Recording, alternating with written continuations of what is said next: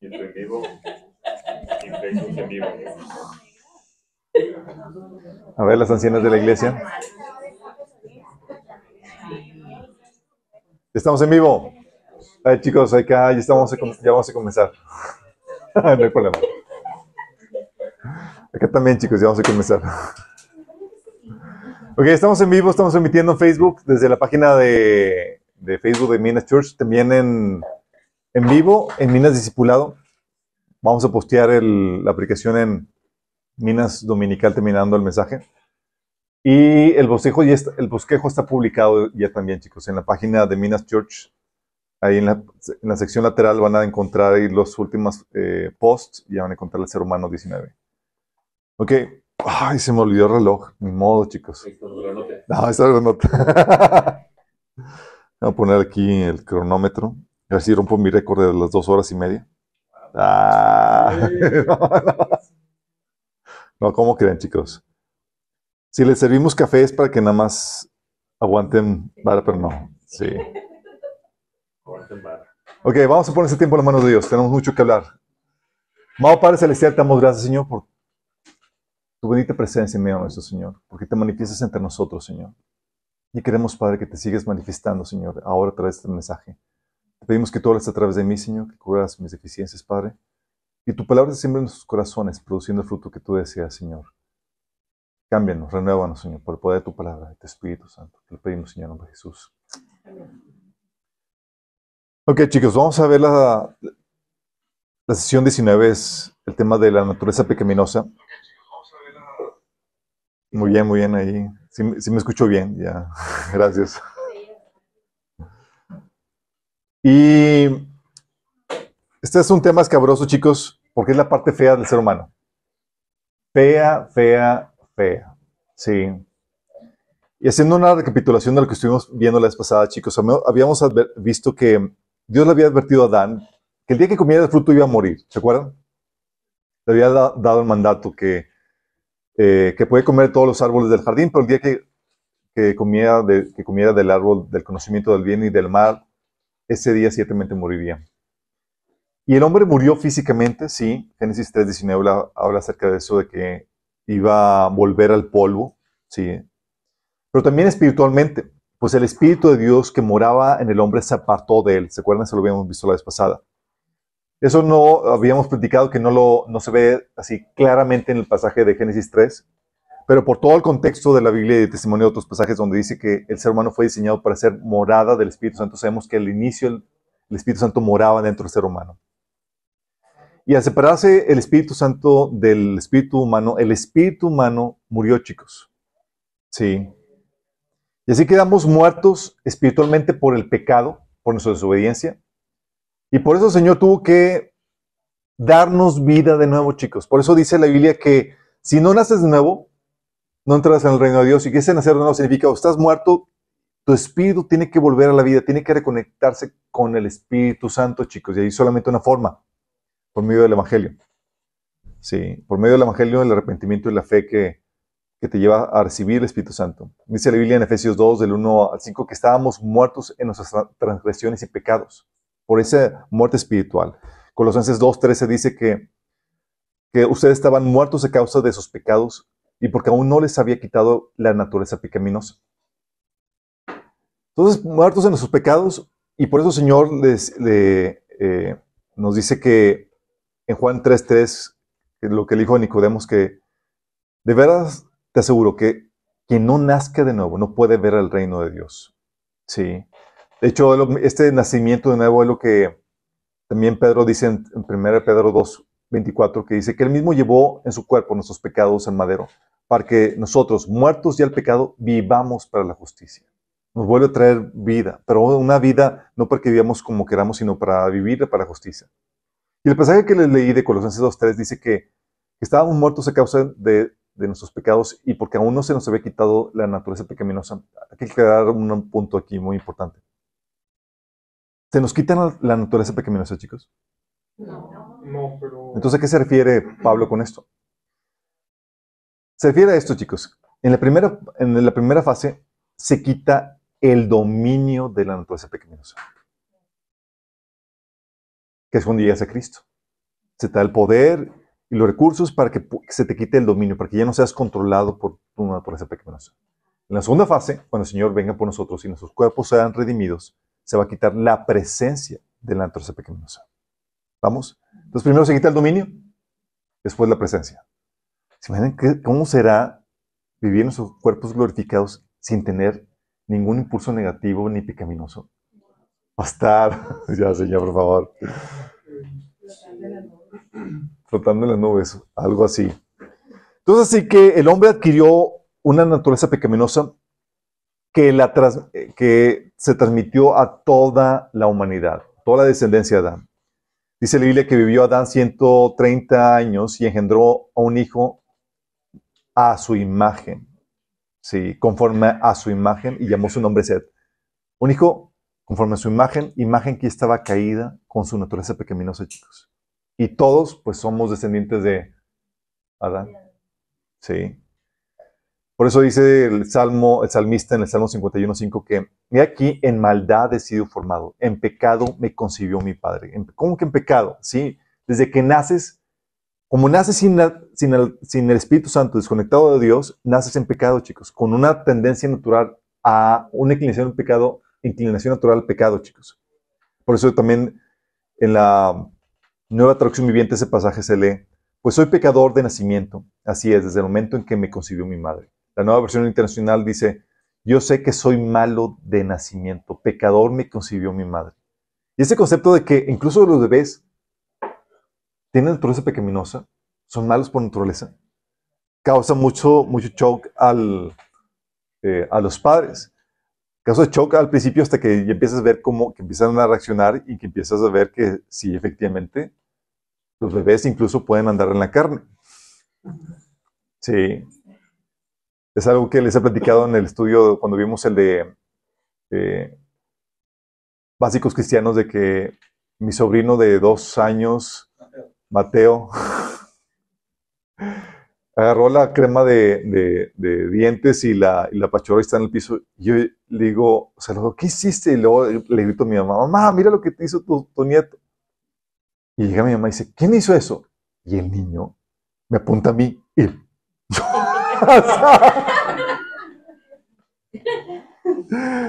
¿Por qué, chicos? Sale, aquí se prueba la, teoría, chicos. Sí.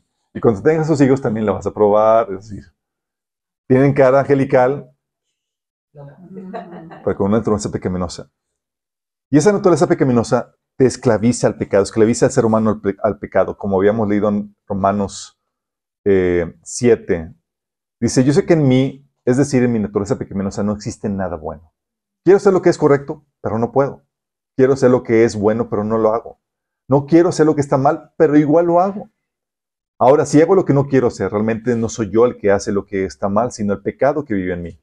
He descubierto el siguiente principio de vida, que cuando quiero hacer lo que es correcto, no puedo evitar hacer lo que está mal. Amo la ley de Dios con todo mi corazón, pero hay otro poder dentro de mí que está en guerra con mi mente. Ese poder me esclaviza al pecado que todavía está dentro de mí. Soy un pobre desgraciado. ¿Quién me librará de esta vida dominada por el pecado y la muerte? Por eso. Y esta experiencia que menciona Pablo es común de todo el género humano. Todos hemos hecho lo malo a sabiendas de que está mal. Todos hemos notado que, oye, no quiero hacer esto que está mal y caemos y sucumbimos en eso que, que no queremos hacer. Dice Romanos 8 del 7 al 8 que la naturaleza pecaminosa es enemiga de Dios siempre. Nunca obedeció las leyes de Dios y jamás lo. Por eso los que viven bajo, viven bajo el dominio de la naturaleza pecaminosa nunca pueden agradar a Dios. Y esto, los que viven bajo el dominio de la naturaleza pecaminosa, es todo el, toda la persona natural, es decir, toda la persona que no tiene el Espíritu Santo. Juan 8:34 dijo Jesús, de cierto, de cierto digo que todo el que hace pecado es esclavo del pecado. Solamente si el Hijo lo liberara, serán, verdaderamente libres. Solamente la solución a ese problema de esclavitud al pecado por causa de nuestra, naturaleza pecaminosa se encuentra en Cristo. Entonces, como somos esclavos del pecado, por ende somos esclavos de Satanás, chicos. Por eso dice Efesios 2.2 que vivíamos obedeciendo al príncipe de este mundo, chicos. Por nuestra naturaleza pecaminosa. Y de esta manera, habíamos comentado, Satanás se había convertido en el príncipe de este mundo. Por eso Jesús, por eso Satanás pudo tentar a Jesús y decirle, presentarle todos los reinos de este mundo y decirle a Jesús, hey, todo esto me ha sido dado. Y te lo puedo dar a ti si de rodillas te, te posas ante mí. Por eso también, chicos, no hay ninguna persona justa. Dice la Biblia que no hay una sola persona eh, en la tierra que siempre sea buena y nunca peque. Eclesiastés 7:20. Romanos 3 del 10 al 12 dice, no hay un solo justo, ni siquiera uno. No hay nadie que entienda, nadie que busque a Dios, todos han descarriado, aún se han corrompido. No hay nadie que haga lo bueno, no hay uno solo. Y esto lo podemos saber porque y testificar porque todos chicos hemos violado nuestra conciencia. Romanos 2, 15 dice que ellos demuestran que tienen la ley de Dios, los que no conocen a, eh, a Dios. Dice, ellos demuestran que tienen la ley de Dios escrita en el corazón porque sus propias, su propia conciencia y sus propios pensamientos o los acusan o bien les indican que están haciendo lo correcto. El hombre humano tiene esa conciencia, ese discernimiento de lo bueno y lo malo y sabemos, a pesar de eso, que, sabemos lo bueno, hacemos lo malo. Y el pecado, chicos, había afectado todas las áreas del ser humano. Afectó su espíritu, se separó el espíritu de Dios del espíritu humano, murió espiritualmente. Afectó su cuerpo, también destinado a morir físicamente. Y afectó su alma. Habíamos visto que afectó sus emociones. Se volvió egoísta. Afectó su mente, se volvió necio. Y también con, la, eh, con su conciencia ya mal funcionando y propensa a cauterizarse. Y afectó su voluntad, volviéndola esclava del pecado. En pocas palabras, todo su ser quedó afectado. Por eso eh, Pablo en 1 Tesalonicenses 5:23 dice que, y el mismo Dios os santifique por completo y todo vuestro ser, espíritu, alma y cuerpo sea guardado irreprensible para la vanidad de nuestro Señor Jesucristo. Todo tu ser, espíritu, alma y cuerpo, afectados, pero ahora restaurados en Cristo, chicos. Y por eso afectó todas las áreas de la actividad humana y ninguna queda sin excepción, chicos. Arte, ciencia, familia, escuela, filosofía, gobierno, etc. Donde quiera que ponga el hombre mano, va a ver, va a ser afectado por el pecado que habita dentro del ser humano. Y esto afecta a todas las familias y razas de la tierra, chicos. No hay como que, a ah, los blanquitos no les afecta y a los negros sí. No, es ni el color, ni la afiliación política, ni la religiosa te hace mejor. Te lo repito, ni el color, ni la afiliación política, ni la religiosa te hace mejor. Todos tienen la maldad en su corazón que solamente Cristo puede contrarrestar, chicos. Los blancos hacen lo malo, los negros también, los morenitos, los amarillos, los grandotes, los chiquitos. ¿Los chinos? Todos. Los azules. También los pitufos. Por eso, chicos, cuando te levantas al cuando te levantas y te ves al espejo, ves tu principal enemigo. Tú con tu naturaleza pecaminosa que tiene que ser contrarrestada, chicos.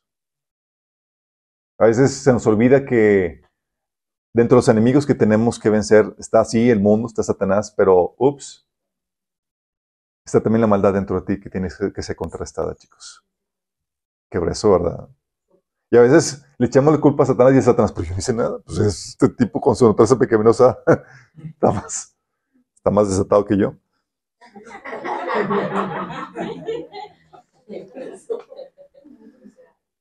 Y Déjame explicarte qué, hace, qué, pasa, qué pasa con la naturaleza pecaminosa. Dice la Biblia en Galatas 5, 19 al 21 que hay ciertos resultados de la naturaleza pecaminosa.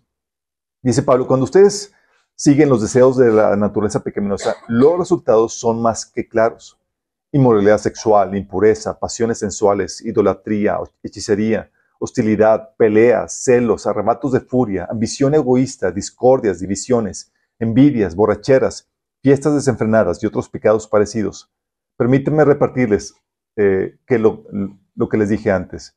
Cualquiera que lleve esta clase de vida no heredará el reino de Dios. O sea, si nos entregamos a vivir a nuestra naturaleza pecaminosa, no vamos a heredar el reino de Dios.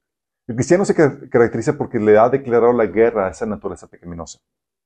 Pero quiero explicarte cuál es la tendencia, qué es lo que, porque la naturaleza pecaminosa tiene ciertas inclinaciones que te llevan a estos resultados. Vamos a ver estas tendencias. Tiende al egoísmo versus el amor, chicos. La naturaleza pecaminosa te lleva a estar centrado en ti, en lo que quieres, en tus caprichos, en tus derechos. Es egoísta. no considera desinteresadamente el bienestar del prójimo. No es como que, oye, ama a tu prójimo desinteresadamente. No. Sí. Está centrado en, en, uno mismo. Es egoísta. Versus el operar del Espíritu que nos lleva a vivir una vida de amor, chicos, por causa de la llenura que el Señor nos da. ¿Sale? Por eso muchas veces en ese egoísmo, típicamente el ser humano se enoja y tiene ira, pero ¿por qué? Porque te afectó a ti, no porque eso es la justicia. Porque te quitó tu incomodidad, te quitaron tus cosas, te arruinaron tus planes, etcétera, etcétera. Todo relacionado contigo, con mí, de mí para ti. ¿sí? La otra, la otra inclinación es hacia lo inmediato versus lo tardado. ¿sí? Queremos lo rápido, lo inmediato. No considera el beneficio a mediano o largo plazo. Si puedo conseguir algo ya ahorita a costa del, del, del mediano o largo plazo, voy a irme por lo inmediato, porque es la inclinación natural de la naturaleza pecaminosa. Por eso tiende a rechazar lo que implica tiempo y persistencia. Por eso todo el viene cristiano, chicos, es un harakiri a la naturaleza pecaminosa. Porque si algo tienes que hacer es, estamos sembrando a largo plazo, con mucha persistencia, por algo que no vamos a obtener enteramente en esta vida. Que eso. Y la naturaleza pecaminosa dice, no, ya, suelta, tira la toalla.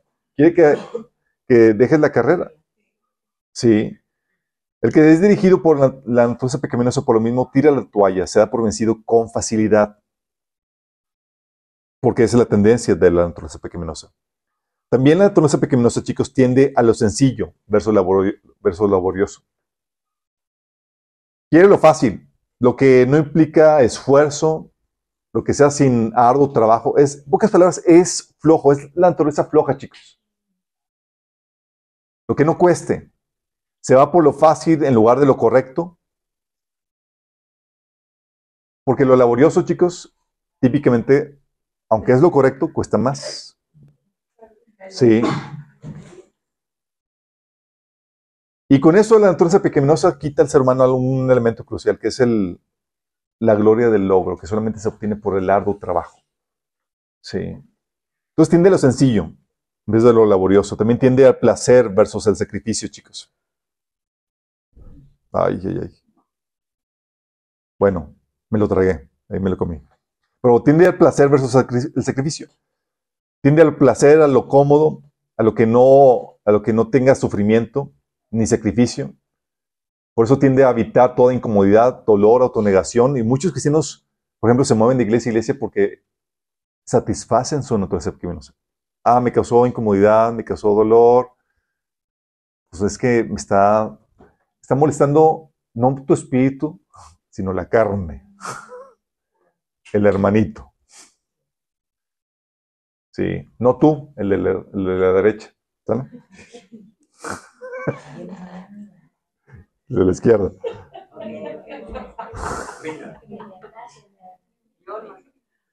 Soy zurdo. También tiende, tiende a lo superficial versus lo, lo interior, chicos con la naturaleza pecaminosa uno eh, busca simplemente con que se vea bien. No importa que la esencia, que lo que no se ve, sea malo. ¿Sí? Por eso la naturaleza pecaminosa lleva a los seres humanos a ser maestros en la hipocresía.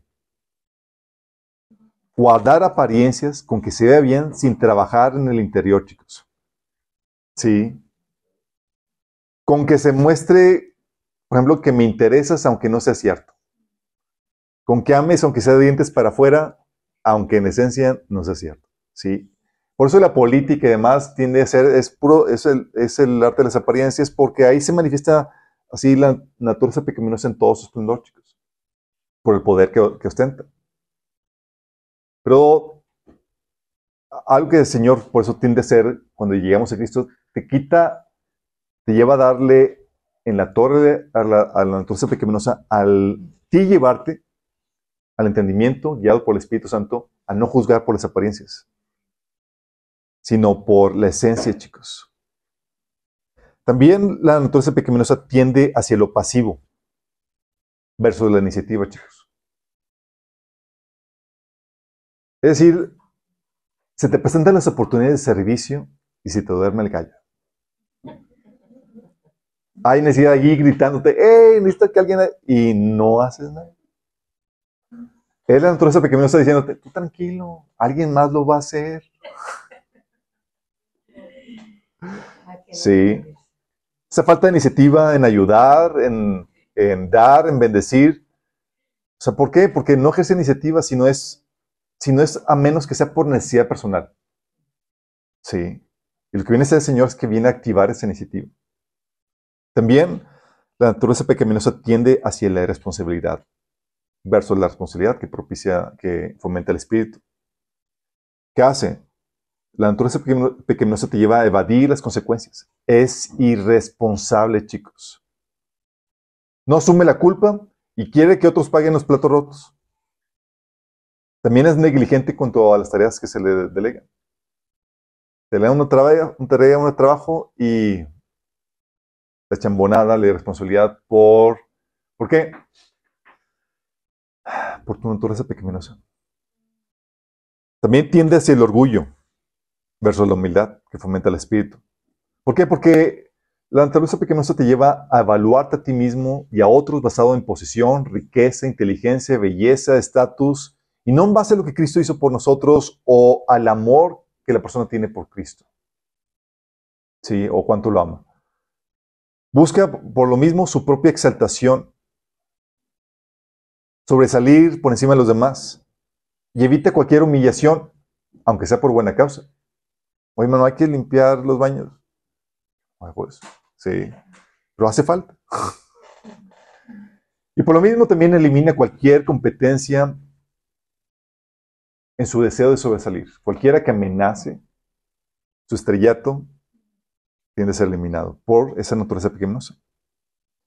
También tiende a ser la rebelión en lugar de la sumisión.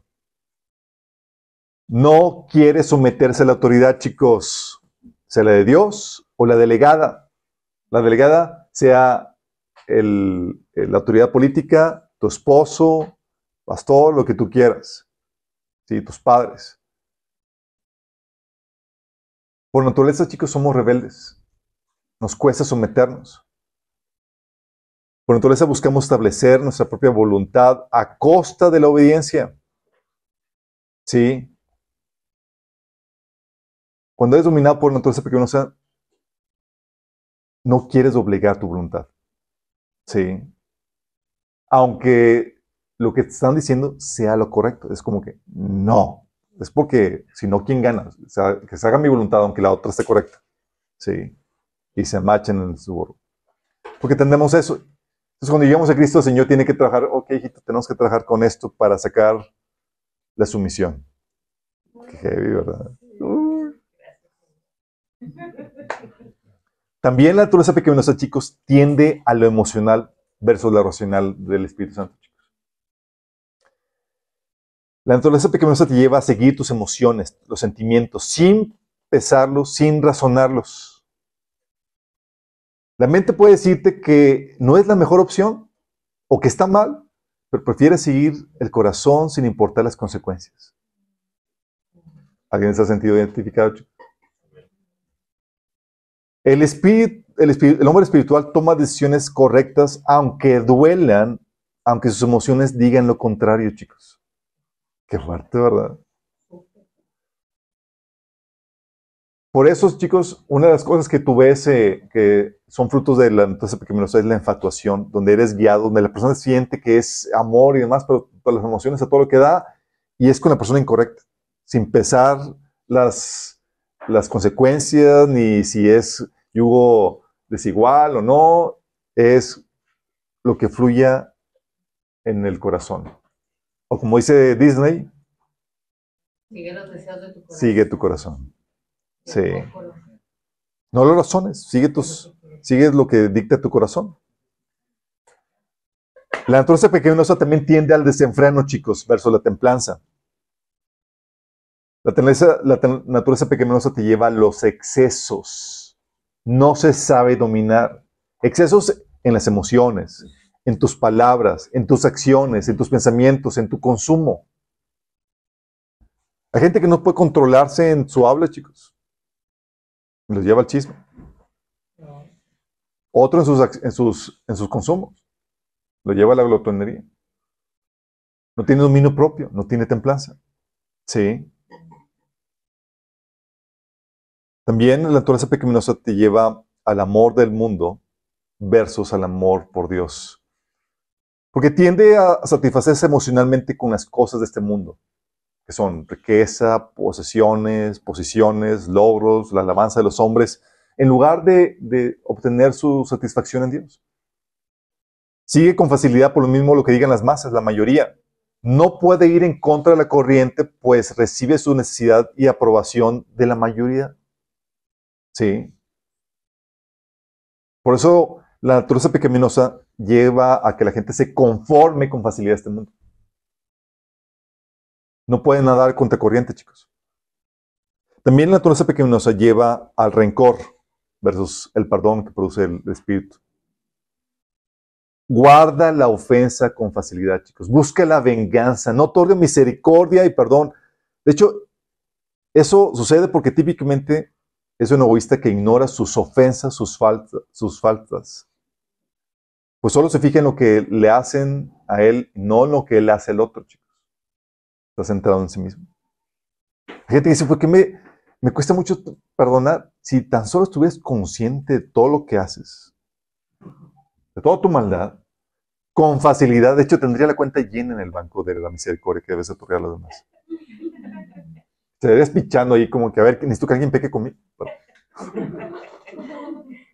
Porque tienes demasiado. Estás en deuda con el Señor.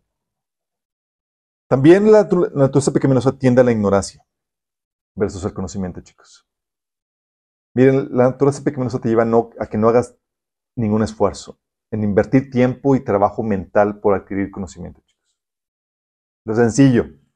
¿Qué les ha pasado? Cada vez que uno dices, oye, ¿de qué, hablaron el, el, sábado pasado? Pero resumen en cinco minutos. Es la naturaleza pecaminosa entrando en acción, chicos.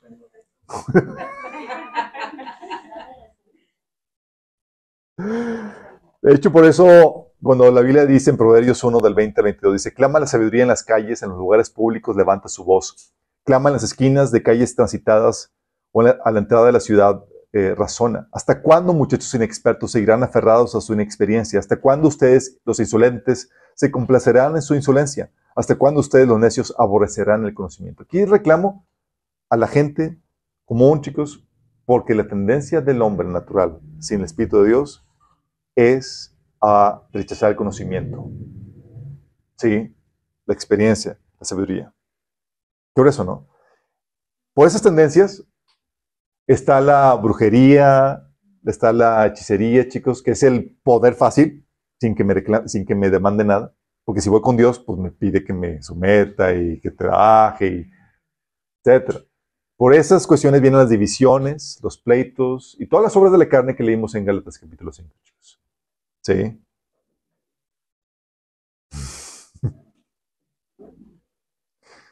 Pero no solamente eso, chicos, esas son las tendencias. La naturaleza pecaminosa produce la concupiscencia, chicos. ¿La con, con qué? concupiscencia, chicos. La concupiscencia es fruto de la naturaleza pecaminosa. ¿Qué es la concupiscencia, chicos? Bueno, la naturaleza pecaminosa pone deseos en ti, chicos. Gálatas 5:17 dice, la naturaleza pecaminosa desea hacer el mal. Es precisamente lo contrario de lo que quiere el Espíritu. Y el Espíritu nos da deseos que se oponen a los que da la naturaleza pecaminosa. Entonces, ¿dónde está la, naturaleza pecaminosa, chicos? En ti. Y dice que desea hacer lo incorrecto. Pone en ti deseos equivocados, chicos. Romanos 6:12 dice Pablo, por tanto, no permiten ustedes que el pecado reine en su cuerpo mortal, ni obedezcan a sus malos deseos. Versión Reina Valera, a sus concupiscencias, chicos. Concupiscencias son malos deseos, deseos desordenados. ¿Sí? Deseos desordenados, desviados, malos deseos, en pocas palabras. Y tanto en el Antiguo Testamento como en el Nuevo Testamento, Dios tenía que lidiar con esos malos deseos, chicos. De hecho, en el Antiguo Testamento como no había Espíritu Santo para ayudar a mediar con eso dentro del hombre, Señor le tenía que acudir a ciertos recordatorios. dice números 15 del 38 al 39, dice, ustedes y todos sus descendientes deberán confeccionarse flecos y coserlos sobre sus vestidos con hilo de color púrpura. Estos flecos les ayudarán a recordar que deben cumplir con todos los mandamientos del Señor y que no deben prostituirse ni dejarse llevar por los impulsos de su corazón ni por los deseos de sus ojos. Entonces, esos flecos era para tratar de minorar ahí el efecto de la naturaleza pecaminosa que quiere guiarte. Que eso, ¿verdad? De hecho, Santiago 4, del 1 al 3, habla acerca de eso cuando dice, ¿de dónde surgen las guerras y conflictos entre ustedes? No es precisamente de las pasiones que luchan dentro de ustedes mismos. Esas pasiones son esos deseos, chicos. Sea hambre que produce esa naturaleza pecaminosa. Dice, desean algo y no lo consiguen matan y sienten envidia y no pueden obtener lo que quieren, riñen y se hacen la guerra. No tienen porque no piden y cuando piden no reciben porque piden con malas intenciones para satisfacer sus propias pasiones. O sea, pedimos por cosas malas, chicos. ¿Por qué? ¿Dónde surge eso? De la naturaleza pecaminosa. Qué Y estos chicos eran cristianos que estaban orando para satisfacer su naturaleza, su naturaleza pecaminosa. Hay gente que dice, no, yo llevo una vida de oración. Sí, oración, pero para, los deseos de tu carne. Y muy espiritual el cristiano, pero no, está orando mal. Sí, todo carnalote. Tito 3.3 dice Pablo, porque en, otros, en, otro, en otro tiempo también nosotros también éramos insensatos, rebeldes, extraviados, esclavos de los malos deseos. Estos esclavos de los malos deseos es concupiscencias esclavos de los malos deseos y de diversos deleites. Vivíamos en malicia, envidia, nos aborrecían y nos aborrecíamos unos a otros. Primera Tesalonicenses 5, del 4 al 5 dice Pablo, que cada uno aprenda a controlar su propio cuerpo de una manera santa y honrosa, sin dejarse llevar por los malos deseos, como hacen los paganos que no conocen a Dios. Sin dejarse llevar por malos deseos. O sea, llegas a Cristo y todavía hay malos deseos, chicos. Más que dice Señor, y no te dejas llevar por ellos. ¿Y cómo lo hago, Señor? Nos da el Espíritu Santo y nos da su palabra para, para ayudarnos con eso. Por eso, chicos, cuando llegas a Cristo, un requisito es que tienes que negarte a ti mismo. Dice, dice Jesús en Mateo 16, 24, si alguien quiere seguir, ser mi discípulo, tiene que negarse a sí mismo, tomar su cruz y seguirme. Morir a ti mismo o negarte a ti mismo es negarte a los deseos de la naturaleza pecaminosa, chicos. Porque como son, porque aunque son de la naturaleza pecaminosa, están dentro de ti y se sienten como tuyos. Y como sienten como tuyos, el Señor lo maneja, tienes que negarte a ti mismo. Ya conforme vas avanzando, el Señor te, el Señor te explica, no son exactamente tus deseos, son de la naturaleza pecaminosa pero sientes como tuyos, surgen de ti y están dentro de ti, chicos.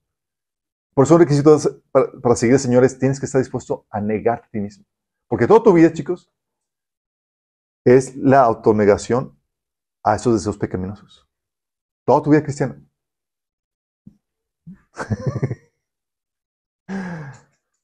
Pero te imaginas si dijéramos, si enseñáramos que a la gente que Dios cumple los deseos de tu corazón, sin enseñar el concepto de la concupiscencia?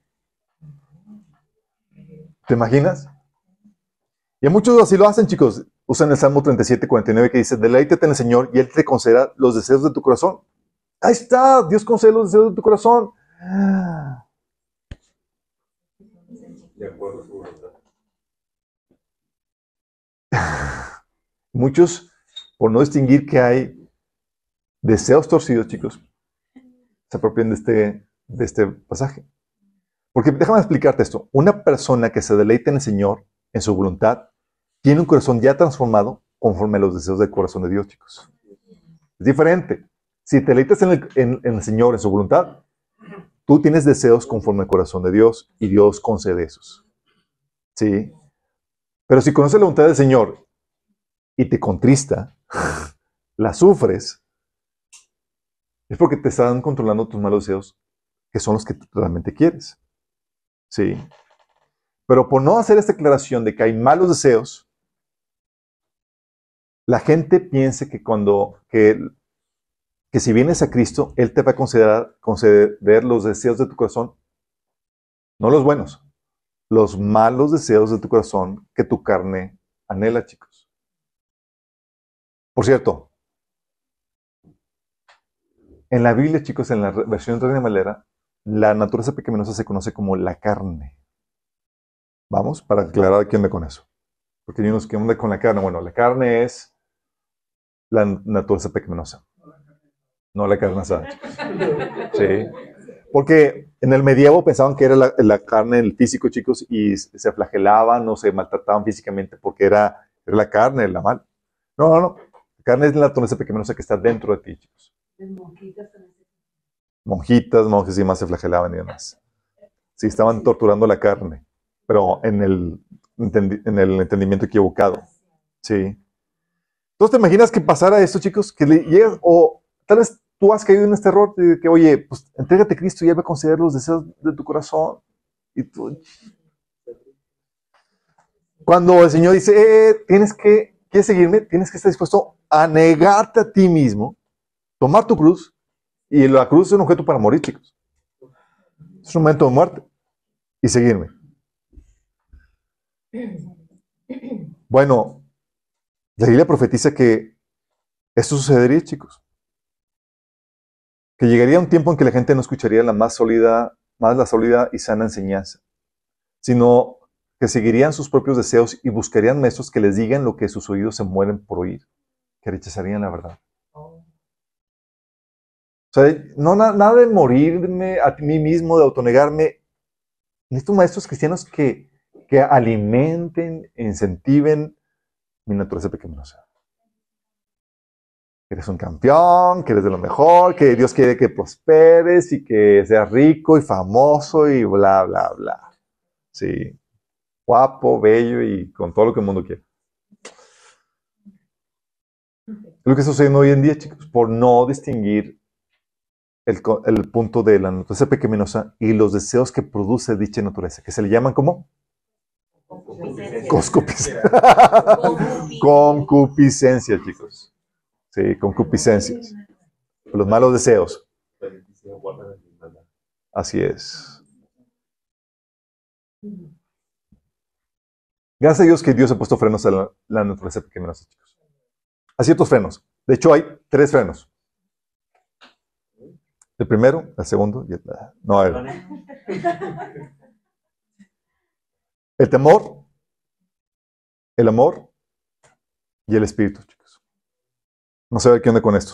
El temor, primer freno.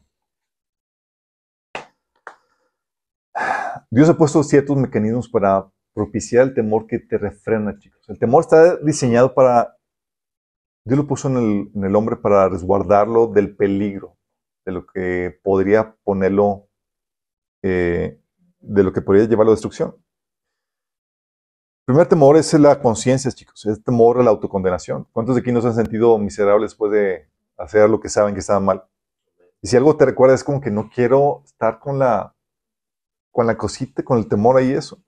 Romanos 12, 15 menciona que aún los gentiles que no conocen a Dios eh, muestran que llevan escrito en el corazón lo que la ley exige, como lo testigo a su conciencia, pues sus propios pensamientos algunas veces los acusan y otras veces los excusan. 1 Timoteo 1, 19 dice, Pablo Timoteo, oférate a tu fe en Cristo y mantén limpia tu conciencia. Pues algunas personas desobedecieron a propósito lo que les dictaba su conciencia y como resultado su fe naufragó. Porque hay un punto donde si sigue resistiendo la conciencia, chicos, ya la conciencia no te habla, se cauteriza. De hecho, lo que menciona 1 Timoteo 4.2 de los falsos maestros que eh, eh, dan enseñanzas y que dice que son embusteros hipócritas que tienen la conciencia encallecida o cauterizada, chicos. Primer freno, la conciencia, miedo a la condenación. Segundo miedo, freno, los padres, chicos. Miedo a la vara. Efesios 6, del 1 3, hijos obedezcan en el Señor a sus padres, porque esto es justo. Honra a tu padre y tu madre, que es el primer mandamiento con promesa para que te vaya bien y disfrutes una larga vida en la tierra. Y dice también Hebreos capítulo 12 que nuestros padres nos disciplinaban como ellos consideraban. Si les temíamos. ¿Cuánto más no debemos de temer al, se- al Padre en sus espíritus. Es lo grueso. Ahorita vamos a ver qué onda con eso. Porque lo, esos son refrenos a la naturaleza pecaminosa, chicos. De cristianos y del mundo en general, chicos. Si se quitan estos frenos, ¿qué crees que va a pasar? Va a prosperar la maldad en todo su esplendor, chicos. Otro freno, la religión, chicos. La religión, que es el miedo al castigo divino, que es lo que fomenta. Musulmanes, católicos y demás, todos enseñan el miedo al castigo divino, el karma de que te va a ir mal si, te, si no obedeces la ley moral. Dice Proverbios 1.7, el principio de la sabiduría es el temor a Jehová. Los insensatos desprecian la sabiduría y la enseñanza. Y cuando hablamos del temor a Jehová, chicos, como el principio de la sabiduría, estamos hablando de temor al pau, pau divino, chicos. Algunos dicen, no, es que es un temor reverente, de respeto. No, no, es el temor a que te vaya a dar tus trancazos. ¿Sí? Dice Levítico 19:14, hablando de un ejemplo de cómo lo aplicaba el Señor. No maldecirás al sordo delante del, eh, y delante del ciego no pondrás tropiezo, sino que tendrás temor de tu Dios. ¿Cómo que tendrás temor de tu Dios? Ten temor a que Dios te vaya a castigar. ¿Sí? Dice Hechos 15:21, pues la ley de Moisés se ha predicado todos los días de, eh, de descanso en las sinagogas, cada día, en las sinagogas judías de cada ciudad durante muchas generaciones. ¿Qué hace la religión, chicos? ¿Qué, ¿Qué hace la religión? La religión lo que hace es que te enseña la ley moral y eso ayuda a fortalecer la conciencia y te fomenta el temor al castigo divino. Pregunta, ¿eso es suficiente para evitar la naturaleza pecaminosa? No, porque aunque tú sepas lo correcto, que está mal, ¿qué hacemos? lo hacemos. Pero pon un refreno, chicos, que nos lo saltamos muchas veces, pero lo pone, sí, en la medida de lo posible. Ellos dicen, oye, ¿de qué sirve la religión? Ayuda, sí, a refrenar al hombre natural, en cierta manera, no por completo, Mm, más o menos, pero lo ayuda. Por eso también decía Deuteronomio 17, 19, Dios dando la instrucción a los reyes, dice, tendrá esa copia siempre consigo y la leerá todos los días de su vida. De esa manera aprenderá a temer al Señor su Dios y, a- al obedecer todas las condiciones de esta serie de instrucciones y decretos. Miren chicos, muchos casos nos- eh, me ha tocado de personas que fueron criadas en el Evangelio, que nunca aceptaron al Señor, pero porque se les inculcó la ley de Dios, los mandamientos de Dios, aún crecieron ya de adultos y demás, y por tener un temor de Dios, guardaban una vida relativamente moral, chicos. Sí. No son convertidos, pero son personas morales. Sí. Dice Gálatas 3, del 19, el versículo 23 al 25. Dice Pablo, ¿para qué sirve la ley? Fue añadida a causa de las transgresiones hasta que viniese la simiente a quien fue hecha la promesa y fue ordenada por medio de ángeles a manos de un mediador. Antes de que se nos abriera el camino de la fe en Cristo, estábamos vigilados por la ley. ¿Cómo que vigilados? Sí, nos pusieron una, una nana, un guardián que nos controlara porque pues, tendemos a lo malo y la ley era, era asignada para eso. Dice, nos mantuvo en custodia protectora, por así decirlo, hasta que fue revelado el camino de la fe. Dicho de otra manera, la ley fue nuestra tutora hasta que vino Cristo. Nos protegió hasta que se nos declarara justos ante Dios por medio de la fe. Y ahora que ha llegado el camino de la fe, ya no necesitamos la ley, que la ley sea nuestra tutora. ¿Sí? Entonces, era así la ley para mantenernos en, cintura, chicos. Hacíamos lo bueno no porque naciera del corazón, sino porque se nos obligaba. Igual que los padres hacen con los niños. Se portan bien al inicio, eh, no porque eh, tengan una convicción de que sea lo bueno, sino porque tienen miedo a hacer lo malo, hasta que ya aprenden que eso es lo bueno y lo correcto y se apropian de la ley en su corazón. ¿Sale? Lo mismo estaba haciendo Dios con la ley en el Antiguo Testamento. También la otra freno, chicos, es- son las autoridades de las diferentes instituciones. Las autoridades de la iglesia, de la escuela, del trabajo, lo que tú quieres. En la escuela, sus líderes con su autoridad, por ejemplo, restringen tu naturaleza pecaminosa para que guardes el orden en el salón. ¿Sí? O nadie aquí les aventaron un borrador o el. Ah. o te sacaban del salón, ¿no? O te daban el reporte, o mandaban llamar a tus papás o demás. Sí. Era para, que, para guardar el orden del salón, para que no seas agresivo con tus compañeros, para que seas responsable con tus tareas, para que no seas corrupto cor- copiando en el examen, etc. En la casa, O en el trabajo sucede lo mismo. Las autoridades están ahí puestas ahí para resguardarte o protegerte de tu naturaleza pecaminosa. No hagas daño a tu hermano o no seas negligente con tu trabajo y hagas lo que debes hacer. Por eso dice Hebreos 13, 17, obedecer a vuestros, pastores y sujetados a ellos porque ellos velan por vuestras almas, como quienes han de dar cuenta. Romanos 13, 1 dice, sométase toda persona a las autoridades superiores, porque no hay autoridad sino de parte de Dios y las que hay por Dios han sido establecidas. Efesios 6, 5 dice, siervos, obedecer a vuestros amos terrenales con temor y temblor, con sencillez de vuestro corazón como a Cristo. Todas esas autoridades como tienen el poder de castigo, varía obviamente de institución a institución, ayudan a restringir la naturaleza pecaminosa del ser humano, chicos. Sí. Otro freno, chicos, las convenciones sociales. Convenciones sociales. ¿Qué es el miedo al? Al que dirán, chicos, o al rechazo del social, o el estigma social. ¿Qué hace? Restringe la naturaleza pecaminosa para que no seamos groseros, ni maleducados, o vulgares, o obscenos. Son esas normas culturales que no vienen en la ley, chicos, pero por temor a desencajar o a que hablen mal de nosotros, las guardamos. Por eso no andas eruptando en público, ni andas siendo, bueno, ah, se ha disminuido un poco, pero sí. Y dice cosas no son sancionadas por el gobierno, pero sí son sancionadas por la, por la sociedad. Te ven feo, chicos. Y es adrede, es como que en la torre. Para tratar de castigarte de una manera y que te acoples a la normativa social. Deuteronomio 25, del 9 al 10 dice, esto es lo que se hace con quien no quiere mantener viva la descendencia de su hermano. Y para siempre se conocerá en Israel a ese hombre y a su familia como los descalzos. ¿Sí? Esa persona que no quería levantar descendencia a su hermano era castigado con el estigma social y con un mal nombre, en pocas palabras. ¿Sí? Eh, lo mismo Pablo es lo que menciona en 1 Corintios 11, del 13 al 16, con el estigma que se daba cuando la mujer se cortaba el pelo. ¿Sí? Todo está relacionado con ello. También el otro freno es el Estado, chicos. El miedo a la espada o a que te metan en la cárcel. Dice Romanos 13, del 3 al 5, porque los gobernantes no están para infundir temor a los que hacen, a los que hacen lo bueno, sino a los que hacen lo malo. ¿Quieres librarte del miedo a la autoridad? Haz lo bueno y tendrás la aprobación. Pues está al servicio de Dios para tu bien. Pero si haces lo malo, entonces debes de tener miedo. No en mano lleva la espada, pues está al servicio de Dios para impartir justicia y castigar al malhechor.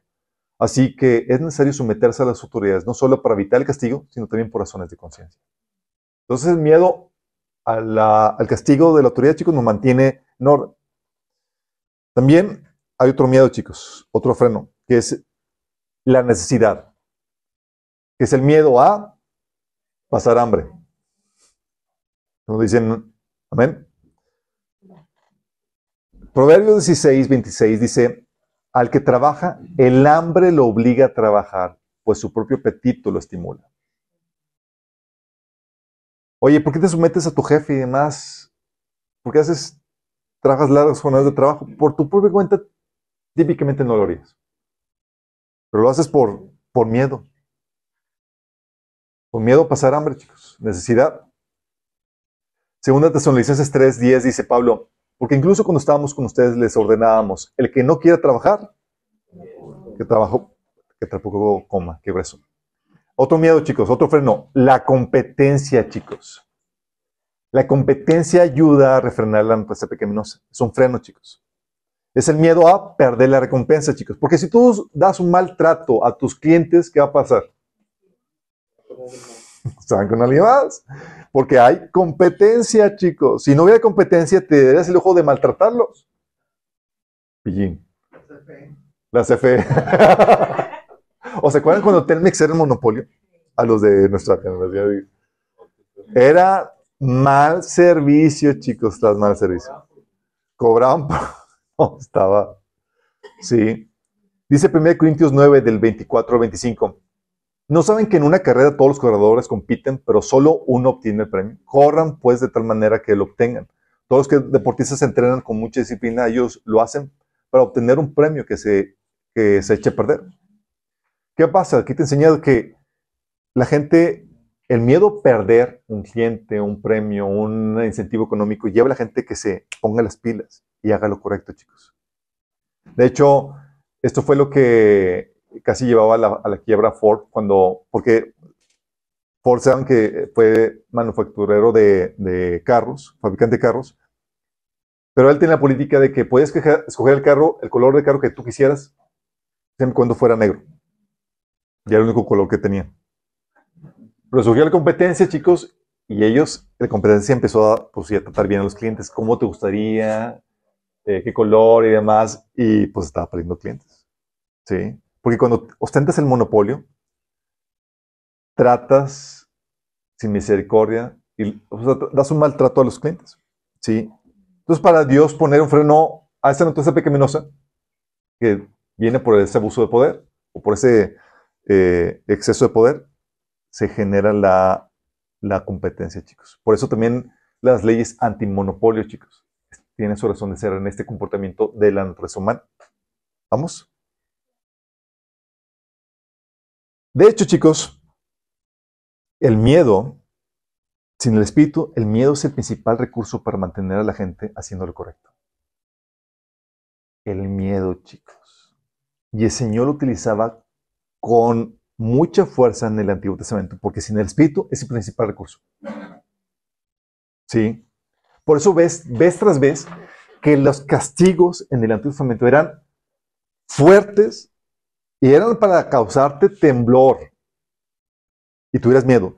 ¿Con qué propósito? De resguardarte de hacer lo mal.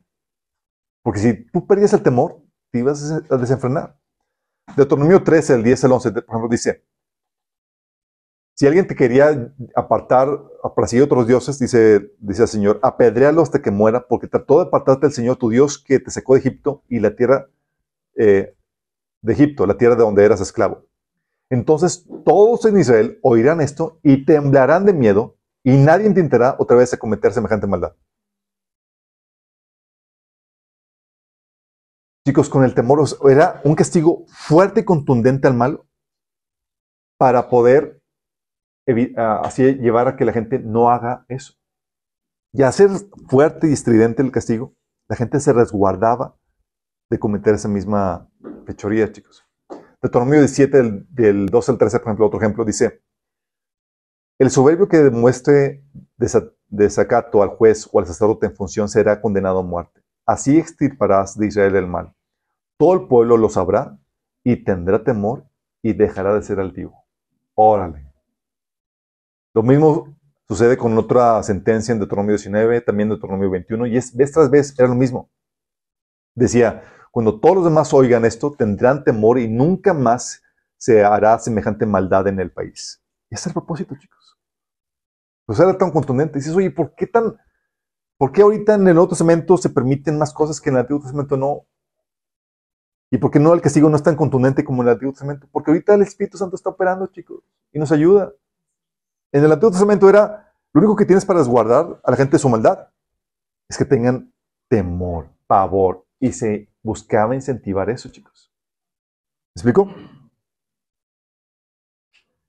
Y sigue aplicando hoy en día, chicos. Sí.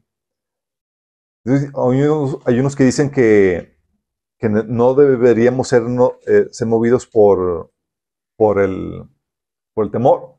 La iglesia también debe tener temor, chicos. Bueno,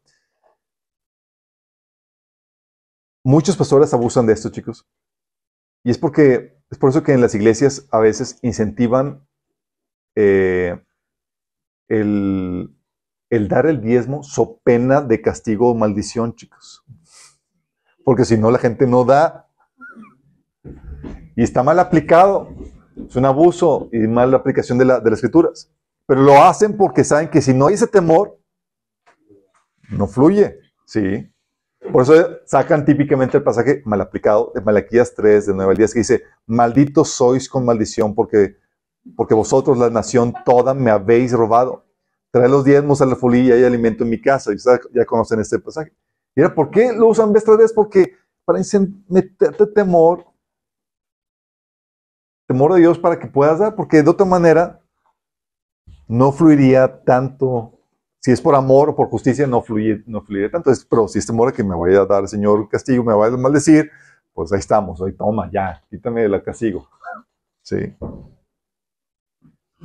El otro freno, chicos, es el amor.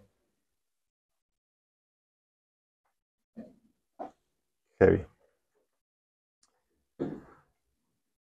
Hay varios, estos frenos, uno es la lealtad o el afecto natural, chicos. Todos los seres humanos en su estado caído tienen aún un afecto natural, un amor, chicos. Dice, dice Jesús que incluso los, los pecadores aman a quienes le aman. Dice la Biblia en Isaías 49, 15. ¿Puede una madre olvidar a su niño de pecho? ¿Puede no sentir amor o compasión por el niño que, al que dio a luz? O sea, hace esas preguntas porque es normal que una madre sea incrédula, pagana, lo que sienta un amor, un afecto natural por su hijo. Está apostando eso. Pero sabe, Señor, que aún así se podría quitar ese afecto natural. Por eso el Señor dice ahí mismo, dice, pero aún si eso fuera posible, yo no los olvidaría a ustedes, sabiendo que el hombre podría perder ese afecto natural. Y se le llama afecto natural porque es un afecto que todo ser humano tiene, aún en su estado caído, chicos. Pero ese afecto también el hombre lo puede incluso desaparecer de su esencia. Lo puede cauterizar. Por eso también dice Jesús en Mateo 7, del 9 al 11, ¿quién de ustedes, si su hijo le pide pan, le da una piedra? O si le pide un pescado, le da una serpiente. Pues si ustedes, aun siendo malos, saben dar buenas cosas a sus hijos, ¿cuánto más su Padre que está en el cielo dará cosas buenas a los que le piden? ¿Qué está apostando? Está diciendo el amor como un restringente, como un obstáculo para que te, para que te portes mal con la gente, chicos. Sí, oye, si fuera así, chicos, habría mucho, estaríamos todos abandonados porque, oye, me ve llorando toda la noche y demás, y hostigando a los papás y en desvelo y demás. Si no fuera por el efecto natural, ya nos hubieran abandonado. ¿Sí? Pero es ese efecto natural que, que lleva a que la gente haga lo bueno, lo correcto, y, y refrena, la, la naturaleza pecaminosa. Otro freno en cuestión del amor, chicos, es el amor de Cristo por ti. El amor de Cristo por ti, que te hace sentir miserable por traicionar o no corresponder al amor que Él te ha dado. Dice la Biblia en 2 Corintios 5:14, sea de una, de una u otra, de una forma u otra, el amor de Cristo nos controla. La versión Reina Valera dice nos constriñe, te hace sentir mal cuando no corresponde ese amor, cuando estás siendo infiel a pesar de recibir tan hermoso amor de, de tu Padre. Dice, sea de una u otra forma, el amor de Cristo nos controla ya que creemos que Cristo murió por todos, también creemos que todos hemos muerto a nuestra vida antigua. Juan 12:32 dice, cuando yo sea levantado de la tierra, atraeré a todos a mí, hacia mí. ¿Qué se refiere con esto? Dios quiere conquistar tu corazón. Y es por ese amor, chicos, que guardamos sus mandamientos. ¿Sí? Por el amor de Cristo por nosotros, que conquistó nuestro corazón. Dice la Biblia en 1 Juan 4, 19, nosotros le amamos a Él porque Él nos amó primero. El amor de Cristo por nosotros nos lleva a que, a que lo busquemos corresponder, chicos, a que le busquemos agradar. Lucas 7, 47 dice, si ella ha amado mucho es porque sus muchos pecados le han sido perdonados. También otro freno es el amor de ti por Cristo. es amor de tipo Cristo donde no estás dispuesto a perder tu relación con Cristo. A pesar del placer o la tentación, ¿sabes? O sea, si me entrego este pecado, voy a perder a Cristo. Si no perdono, voy a perder a Cristo. Y eso te lleva a, mantener, a dejar el pecado, a dejar lo que está mal, con tal de, de tener lo que más amas, que es Cristo. Como decía Pablo en Filipenses 3, del 7 al 9. Sin embargo, todo aquello que para mí era ganancia, ahora lo considero pérdida por causa de Cristo. Es más, todo lo considero pérdida por razón del incomparable valor de conocer a Cristo Jesús mi Señor. Por Él lo he perdido todo y lo tengo por estiércol a fin de ganar a Cristo y encontrarme unido a Él. O sea, ahí es ahí donde cualquier placer terrenal, cualquier cosa a la cual quiera acceder mi naturaleza pecaminosa, la restringo y muero yo con tal de tener lo que más amo, que es a Cristo. ¿Sí? Y ese amor a Cristo se manifiesta obedeciendo sus mandamientos, como dice Juan 15 del 9 al 10. ¿Sí? También el amor, otro freno es el amor que Dios pone por tus hermanos. Hay un amor, chicos, que es un amor que viene por haber nacido de nuevo. Dice 1 Juan 3 del 14 al 16, si amamos a nuestros hermanos creyentes, eso demuestra que hemos pasado de muerte a vida. Pero el que no tiene amor sigue muerto. Porque cuando tú naces de nuevo, chicos, surge un amor en ti por los hermanos. De hecho, dice en el versículo 16, conocemos lo que es el amor verdadero porque Jesús entregó su vida por nosotros, de manera que nosotros tenemos que dar la vida por nuestros hermanos. Qué fuerte. Juan 4 del 16 al 18 dice, Dios es amor y todos los que viven en amor viven en Dios y Dios vive en ellos. Y al vivir en Dios, nuestro amor crece hasta hacerse perfecto. Por lo tanto, no tendremos temor en el día de juicio, sino que eh, podremos estar ante Dios con confianza porque vivimos como, como vivió Jesús en este mundo. ¿Por qué? Por el amor que estamos emanando, chicos. En esta clase de amor no hay temor, porque el amor perfecto expulsa todo temor. Y no es el amor de Dios para contigo, es el amor perfecto que tú manifiestas a tu hermano. Porque si no estás andando en ese amor perfecto, como dice aquí, si tenemos miedo, es por temor al castigo. Y eso muestra que no hemos experimentado plenamente el perfecto amor de Dios. Es decir, no estamos emanando el amor de Cristo y andamos en un comportamiento que no es de amor hacia el prójimo. Romanos 13, del 8 al 10 dice, no tengan deudas pendientes con nadie, no ser de la, de amarse unos a otros. De hecho, quien ama al prójimo ha cumplido la ley. Porque los mandamientos que dicen, no cometas adulterio, no mates, no robes, no codicies, y todos los demás mandamientos se resumen en este precepto. Ama a tu prójimo como a ti mismo.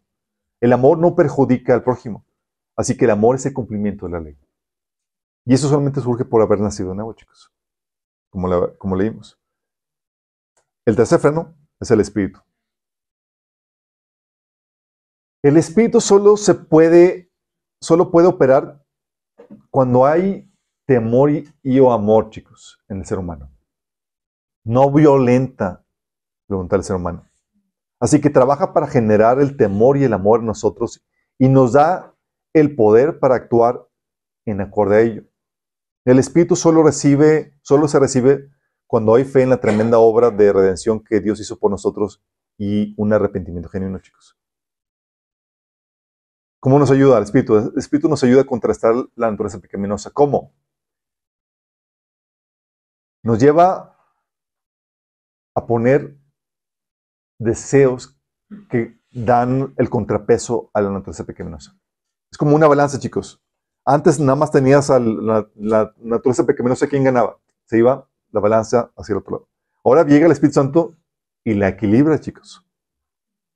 ¿Y ahora quién va a ganar? Va a depender de tu sola voluntad. Tu sola voluntad pone el peso hacia el uno o hacia el otro que se necesita para ver quién gana. Dice Galatas 5:17 que la naturaleza pecaminosa desea hacer el mal, que es precisamente lo contrario de lo que quiere el espíritu. Y el espíritu nos da deseos que se oponen a lo que desea la, naturaleza pecaminosa. Sí. Dice Filipenses 2:13, pues Dios trabaja en ustedes y les da el deseo y el poder para que hagan lo que le agrada. 1 Juan 3:9 es por eso que si tú has nacido nuevo, chicos, tú tienes el deseo, y ya con el poder del Espíritu Santo, ya no puedes pecar gusto. Dice, los que han nacido en la familia de Dios no se caracterizan por practicar el pecado, porque la vida de Dios está en ellos. ¿Cuál es la vida de Dios? El Espíritu está en ti. Así que no pueden seguir pecando porque son hijos de Dios. Porque naciste por la fe y la actitud correcta en tu corazón, chicos. También debes entender que si, sin el Espíritu Santo es imposible someterse a Dios como Él desea, chicos. El conocimiento de la ley moral sin el poder del Espíritu es muy frustrante. Saber qué es lo correcto, pero chin, sigue siendo lo malo. Necesitamos el poder del Espíritu para vencer, porque sin Él somos esclavos del pecado, aunque sepamos lo bueno. Por eso cuando la gente dice, no, hay que enseñar a la gente la ley moral, sí, pero no va a ser suficiente. Es que a la gente le falta eh, clases de ética. Sí, pero no es suficiente. Sí. Es como si le enseñaras a usar el, un arma, pero no le das las balas. Romanos 8, del 5 al 9 dice, Pablo, los que viven conforme a la naturaleza pecaminosa fijan la mente en los deseos de tal naturaleza. En cambio, los que viven conforme al Espíritu fijan la mente en los deseos del Espíritu. La mentalidad pecaminosa es muerte, mientras que la mentalidad que proviene del Espíritu es vida y paz. La mentalidad pecaminosa es enemiga de Dios, pues no se somete a la ley de Dios, ni es capaz de hacerlo. Los que viven según la naturaleza pecaminosa no pueden agradar a Dios. Fíjate lo, fuerte del asunto. Sin embargo, ustedes no viven según la, naturaleza pecaminosa, sino según el Espíritu, si es que el Espíritu de Dios vive en ustedes. Y si alguno no tiene el Espíritu de Cristo, no es de Cristo. Entonces, la única forma para no vivir en la, en la naturaleza pecaminosa es como que el Espíritu mora en ti. Si no, estás controlado por tu naturaleza pecaminosa. Si el cristiano, chicos, con el Espíritu batalla, ¿o no? si el cristiano tiene la actitud correcta y el Espíritu batallamos. Hay gente que dice, es que a esta persona solamente le falta ser cristiano, pero es tan bueno. No sabes, no sabes. 1 Corintios 3, del 2 al 3, fíjate lo que dice Pablo a la iglesia de Corintios. Dice Pablo, tuve que alimentarlos con leche, no con alimento sólido, porque no estaban preparados para algo más sustancioso. Y aún no están preparados porque todavía están bajo el control de su naturaleza pecaminosa. Tienen celos unos de otros y se pelean entre sí. ¿Acaso no, no demuestra que los controla su naturaleza pecaminosa? ¿No viven como la gente del mundo? Fíjate, cristianos, ¿controlados con qué? ¿Por la naturaleza pecaminosa? Por eso, cuando llegas a Cristo, no se quita la naturaleza pecaminosa, se quita el dominio de ella. Pero tú tienes que declarar la guerra. Por eso dice Romanos 8:13 que si mediante el poder del Espíritu hacen morir las acciones de la naturaleza pecaminosa, vivirán. Mediante el Espíritu tenemos que hacer morir dichas acciones, chicos. Y el operar, chicos, del Espíritu no está limitado o no, está, no es único a los cristianos, chicos. ¿Sí sabían? El operar del Espíritu Santo no es único para los cristianos. También opera en el resto del mundo, chicos. ¿Se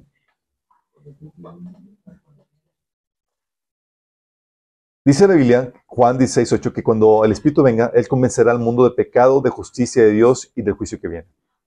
Él opera en el ambiente, chicos. Sí, incentiva a la gente que haga lo bueno, aunque no, no, no esté dentro de ellos.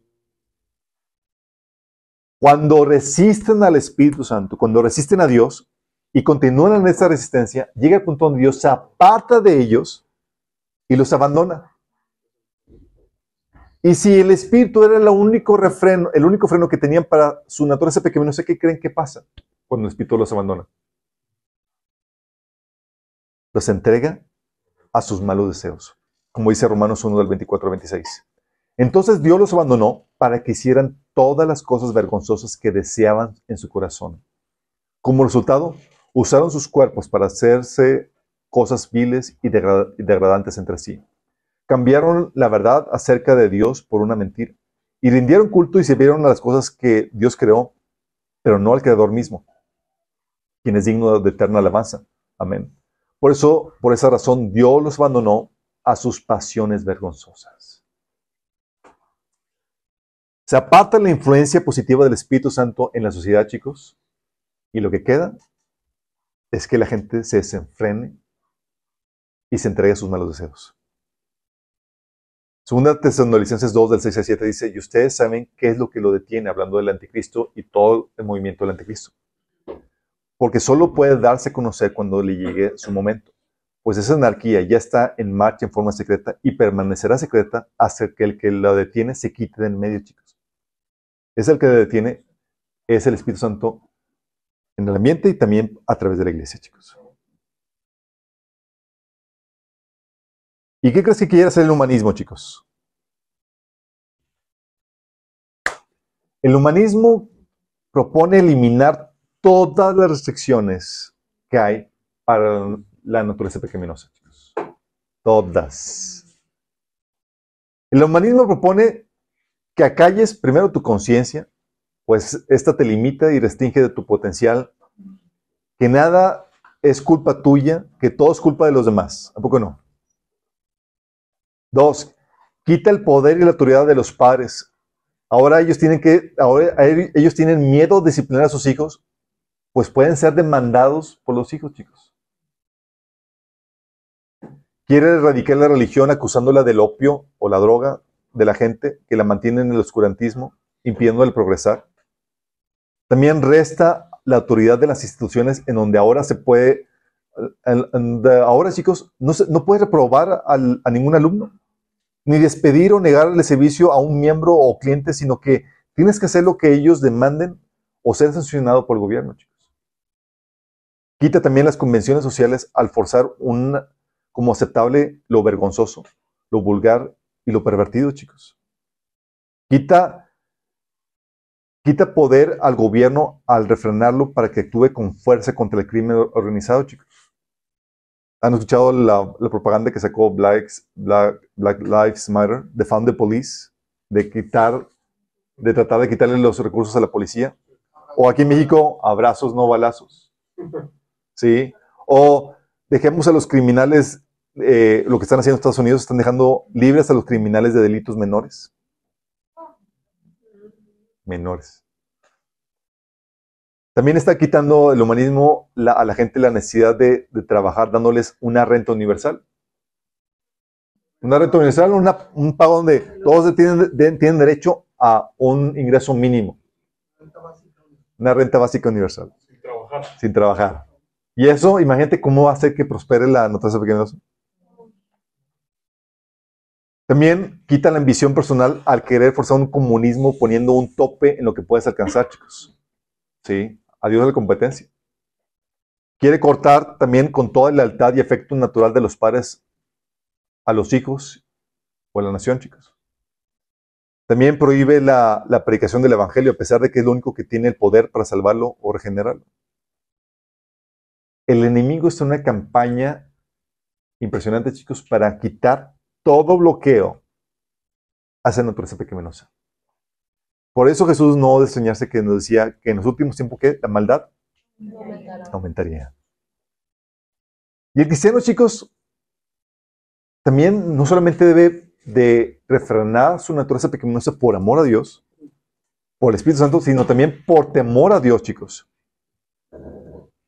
Porque su amor por Dios como cristianos, nuestro amor por Dios no es suficiente para mantenernos en línea, chicos. Y hay cristianos que dicen que no debemos de, seguir a Dios por temor, obedécelo por temor. Obedécelo. Por temor, por amor, pero obedécelo. Dice Mateo 10, 28, no teman a los que maten el cuerpo, pero no pueden matar al alma. Teman más bien al que puede destruir el alma y el cuerpo en el infierno. ¿Quién es él? Jesús, chicos. En pocas palabras te está diciendo, tema Jesús, ¿por qué? Porque te puede mandar al infierno, chicos. Y hay gente que dice, no, no, no, es un temor no es un temor que te, eh, es un temor porque te pueden mandar al infierno. ¿Sale? Hechos 5.11 dice, cuando sucedió lo de Ananías y Zafira, ¿se acuerdan que murió? Por, dice, entonces un gran temor se apoderó de toda la iglesia y todos los que se enteraron de estos sucesos. Y era correcto, chicos. Dice Hechos 9:31 que entonces las iglesias tenían paz por toda Judea, Galilea y Samaria y eran edificadas andando en el temor del Señor.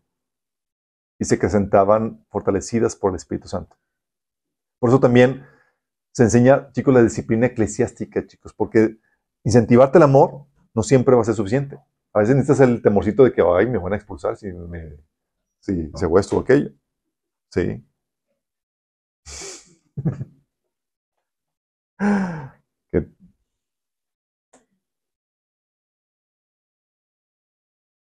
Ok. Y esta enseñanza, chicos, de la naturaleza pecaminosa tiene implicaciones muy prácticas, muy prácticas, chicos. Entender la naturaleza pecaminosa en el hombre te lleva a tomar medidas apropiadas para contrarrestar esta enfermedad que tenemos. Por ejemplo, te lleva a establecer formas de seguridad, chicos candados, cerrojos, cámaras de seguridad, alarmas, pólizas de seguro. para proteger tu casa, tu carro, tu negocio, tu propiedad.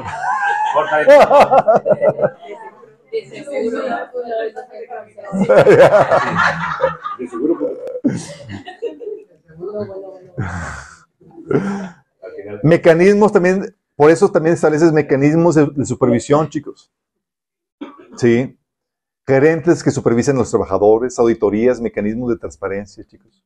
Y todo esto porque, mira, aunque tenga la gente su buen deseo de obedecer, tú ya sabes que aunque tengan el buen deseo, pueden ser vencidos por su naturaleza pecaminosa. Porque no solamente basta el buen deseo ser correcto. Si no tienen el poder para hacerlo, o si andan en la carne, ¿qué va a pasar? Mecanismos de supervisión es otro, otro ingrediente que ponemos los cristianos, porque sabemos cómo opera la naturaleza pecaminosa. También formalizamos los convenios en contratos. ¿Por qué? Para evitar los abusos en la fragilidad, por la fragilidad de la memoria y la palabra hablada. Se formalizan los convenios y contratos por escrito y con testigos. Porque tienes mala memoria y tienes naturaleza pecaminosa. Y se puede ser que te acuerdes hacia tu conveniencia. O que se te olvide hacia tu conveniencia. Sí, no, no recuerdo que habíamos quedado en eso. Y por eso acudimos a eso.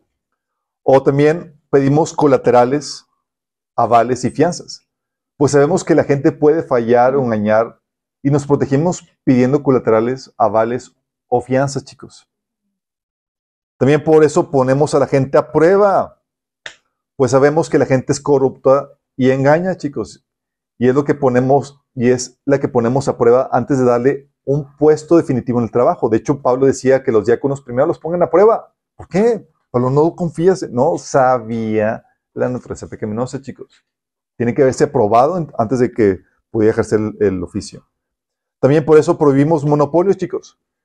Puesto que la naturaleza pecaminosa tiene el tiende, eh, tiene el, el descuido, eh, tiende hacia el descuido, descuido. La ineficiencia, así por la flojera, y el abuso, el egoísmo, es que se prohíben los monopolios.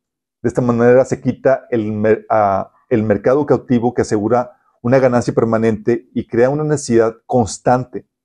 Fíjate, crea una necesidad constante por el riesgo a salir del mercado por perder al cliente con la competencia, por un mal producto o servicio ofrecido de tu parte. Como pueden sacar del mercado, voy a llevar a la quiebra, tengo que ponerme las pilas. Sí. También por eso, chicos, no aspiramos ni apoyamos las utopías, chicos. Sabemos que por naturaleza pecaminosa no podremos librarnos por completo de la corrupción, sino que siempre tendremos que batallar con este problema en lo individual, en lo institucional y en lo social, chicos. A lo más que podemos aspirar es a disminuir la corrupción, pero no eliminarla por completo, sino hasta que venga el reino de Dios en la segunda venida, chicos. Jesús, consciente de esto, nos dijo, siempre habrá pobres entre ustedes. Tampoco caemos, chicos, en creencias de que tal o cual partido es mejor o tal o cual candidato es mejor, cuando todos tienen el mismo problema en el corazón, que es la naturaleza pecaminosa. Y es que es una triste realidad, chicos. Por nuestra naturaleza pecaminosa, echamos a perder cualquier escenario ideal que podamos crear. Son imposibles, por eso, los escenarios perfectos, chicos. No hay familias perfectas, ni iglesias perfectas, ni negocios perfectos, chicos. Pero el que no sean perfectos, chicos, no significa que, que no, tampoco puedan ser perfectibles. Hay grados de imperfección intolerables, chicos. Sí. Se busca disminuir la corrupción y la imperfección en la medida posible. No acabarla por completo, pero sí disminuirla. Y esto, chicos, es muy grave en el gobierno, chicos. Imagínate, ostenta gran poder el gobierno y son personas controladas por su naturaleza pecaminosa en la torre. ¿Qué medidas se implementan para eso? Conscientes de la naturaleza pecaminosa, tomamos las medidas de seguridad para proteger nuestra casa. Un poco no, ponemos candados y demás. Pero ¿qué medidas de seguridad podrías establecer para resguardarte de la naturaleza pecaminosa de la gente que está ejerciendo el poder político? Porque estamos hablando de poder político con todos los riesgos. Imagínate, chicos, medita los riesgos. Es una institución monopólica, así que por, por no tener competencia, tiende a la ineficiencia y a la corrupción fácilmente. No hay competencia, chicos. El gobierno nada más ayuda por cada país. Es una institución con el poder de las armas, el cual podría usarse para reprimir a la población y abusar del poder y perpetuarse en él. ¿A poco no? Es una institución con el poder de establecer leyes y ordenar su cumplimiento que podría establecer incluso leyes represivas que violan los derechos humanos.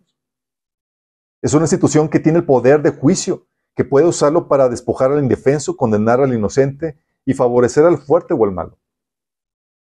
Es una institución que ostenta de gran poder económico por su posición de, de, recolectar impuestos. O sea, tú eres un cliente cautivo del gobierno. Y no puedes decir que no, su pena de que te manden a la cárcel. O sea, ¿cuántas personas avaras con ambición de poder y malas intenciones no atrae la institución de gobierno, chicos? La historia nos da grandes lecciones de, de los muchos casos de corrupción del poder del gobierno por eso. Para limitar los riesgos de esa naturaleza pecaminosa, chicos, se creó el gobierno constitucional. Hay derechos que tiene que defender y no puede legislar ni actuar en contra de ellos. Se limita el poder del gobierno constitucionalmente. También se establece un gobierno que en, el que nadie esté por encima de la ley. Los gobernantes están para guardar la ley, no para realizar su capricho personal, y ellos también serán juzgados por la misma ley, por eso se pueden demandar, chicos. De hecho, no se supieron, acaban de demandar al SAT, por ejemplo, hay muchos muchas demandas ahorita del SAT porque no hubo, eh, están mal comportándose con la, con la devolución de impuestos y demás. Imagínate. Si no hubiera ese recurso. También un gobierno, se establece un gobierno de funciones limitadas. No le delegas más funciones más allá de las establecidas por Dios, pues sabemos que como es una institución monopólica, tenderá a la ineficiencia, a la corrupción, pues no tiene competencia, chicos. Y muchas veces pensamos en nuestra ignorancia que el gobierno es la mejor institución para ayudar al pobre. Los únicos que se ayudan, chicos, son los pobres políticos.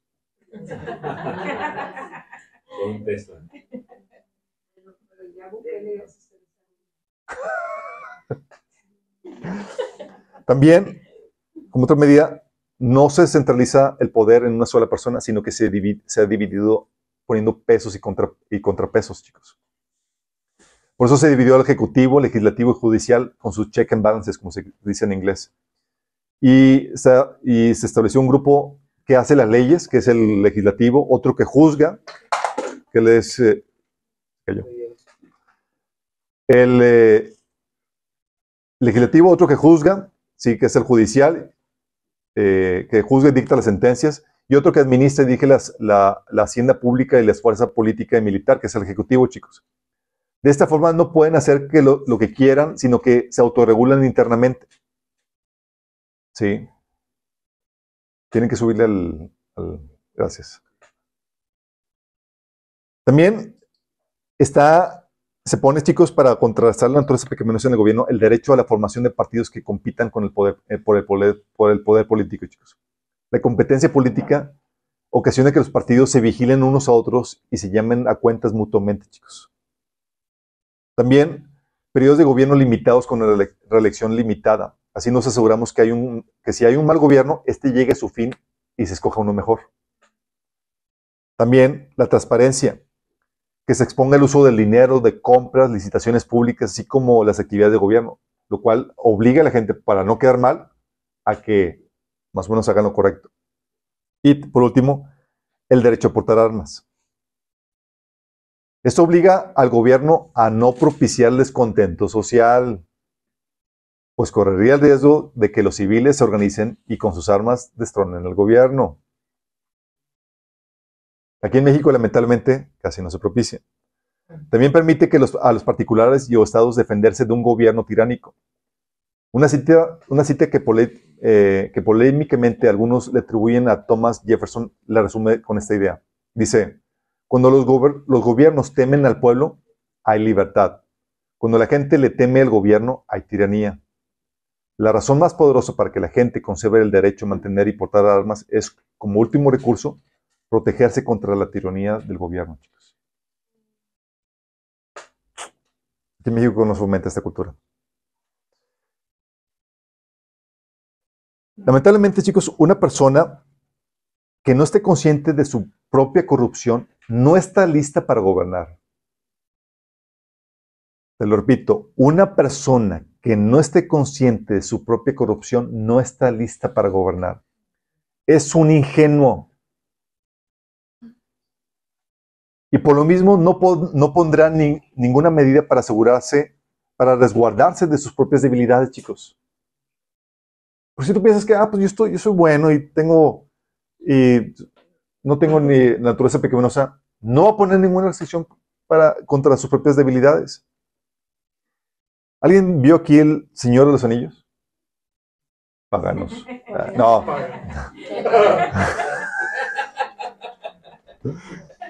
Es el mismo dilema que presenta la película El Señor de los Anillos, chicos.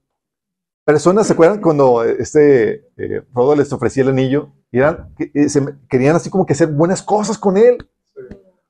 Personas bien intencionadas que quieren hacer cosas buenas con el poder, pero que no pueden contener su propia corrupción. Y es lo que sucede, chicos. Hay gente que dice, es que el poder corrompe. No, no, no, no, el poder saca a relucir el corazón corrompido, chicos. Y eso se da en el gobierno, chicos, y se da en la iglesia. ¿Cuántos de aquí no han sufrido abuso del poder eh, eclesiástico, chicos? O de la autoridad de la iglesia. No levanten la mano. Ustedes no.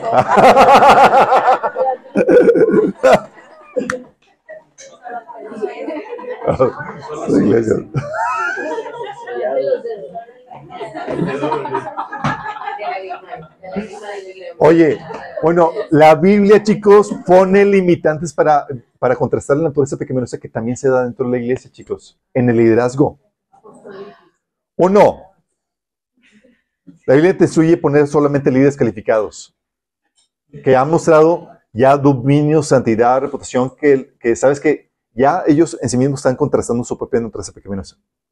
Tienen los recursos internos para poder resolver eso. Dos, enseñar los límites de la autoridad pastoral y la libertad otorgada a la iglesia, chicos. Bueno, es, es enseñar los límites de la autoridad pastoral. Lo que sería establecer la constitución, chicos. ¿Sí? ¿Cuáles son los límites de la autoridad? Si el pastor o la iglesia no sabe los límites de la autoridad, chicos, va a tender a abusar de ella. Enseñar la libertad otorgada a la iglesia. Ahí lo repetí sin eh, en el anterior programa. No debe estar ahí. Tú debes saber qué derechos y libertades tienes como miembro de la iglesia. Por no saber eso, se abusan tus derechos, chicos. Por ejemplo, Gálatas 5.13 menciona que tú eres libre para servir al prójimo en amor. Y cuando dice que eres libre, nadie te puede limitar, ni necesitas pedir perdón, ni permiso a nadie. Sí, que dice, me vale pedir perdón. También para limitar los riesgos de la iglesia, chicos, es no excluir al, pastor del proceso de exhortación y juicio que establece Mateo 18. ¿Se acuerdan? De que, oye, si tu prójimo pegó contra ti, ¿qué debe hacer? Ir a exhortarle en privado. No entiende con testigos. Si no entiende, se trae a la iglesia. El pastor no está excluido de esto, chicos. Pero hay quienes enseñan que tú no puedes ir a exhortar al pastor porque no estás al mismo nivel que tiene que ser otro líder del mismo nivel. Pamplinas. Pamplinas. Qué fancy. Qué fancy.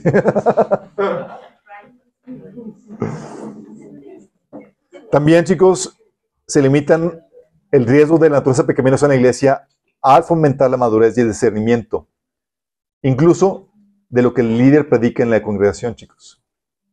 Porque si se te enseña a ti a seguir ciegamente al líder, se va a terminar abusando la posición del, del, del, eh, pastor, chicos. Oigan, Y no mencioné la cobertura, chicos. Y la cobertura, chicos, grábate esto. La cobertura, como se entiende hoy, chicos, en día, es contraproducente para el abuso del poder del liderazgo.